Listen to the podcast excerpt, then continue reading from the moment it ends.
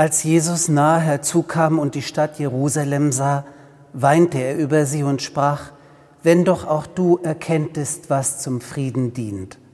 So berichtet es Lukas im 19. Kapitel. Der zehnte Sonntag nach Trinitatis ist der Jerusalem-Sonntag, an dem der Zerstörung der heiligen Stadt gedacht wird. Nur welcher Zerstörung mag der informierte Hörer sich fragen, denn vielfach wurde die Stadt erobert und geschleift. Und noch immer ist sie umkämpft zwischen Völkern, Mächten und Religionen. Wenn wir der Zerstörung Jerusalems gedenken, gedenken wir zugleich all der zerstörten Heimatorte und Länder mit. Das irdische Jerusalem ist ein Bild menschlicher Friedlosigkeit, ein Bild für all die zerstörten Städte, für Verfolgung, Vertreibung und Heimatlosigkeit und wie sie sich immer fortsetzen. Selbst Familien werden zu Schauplätzen psychischer und physischer Gewalt. An Arbeitsplätzen wird gemobbt. Und wenn es etwas Schönes gibt, dann findet sich sogleich der Wille zur Verschmutzung und Zerstörung. Wir sind dem Himmel sehr fern. Wir leben eher die immer wiederkehrende Zerstörung des irdischen Jerusalems nach. Mit diesem Sonntag sollen wir all der Opfer menschlichen Ungenügens gedenken. Denn wo anderer nicht gedacht wird, ist alles Denken abgeschaltet, da siegen Hartherzigkeit und die Verweigerung der Nächstenliebe.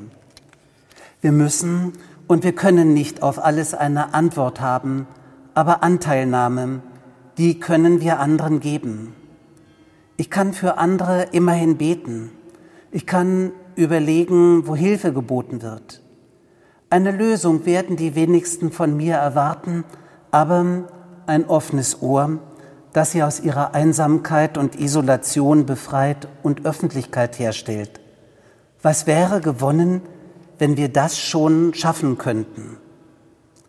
Im babylonischen Exil suchte die Gemeinde einen Neuanfang, der sie solidarischer miteinander und treuer gegen Gott machen sollte. Auf die Heimkehr folgte aber bald derselbe alte Trott des allzu Menschlichen.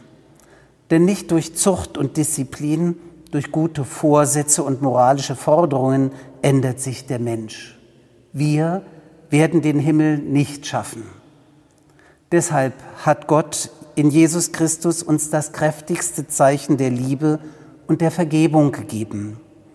In ihm dürfen wir unser Versagen bekennen und Kraft für Neuanfänge bitten.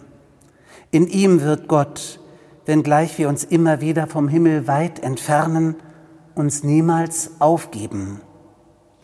Wer so glaubt, der ist nicht fehlerlos, aber der sieht die Welt so, wie sie ist und wie sie sein sollte. Der wird sich von der Liebe bewegen lassen, damit Veränderungen und Momente des Himmels hier schon greifbar werden. Alles ist möglich und Friede wird werden, wenn wir bereit sind, einander auch in der Not anzusehen und Gott wirklich zu vertrauen. Dazu segne uns Gott, der Vater, der Sohn und der Heilige Geist. Amen.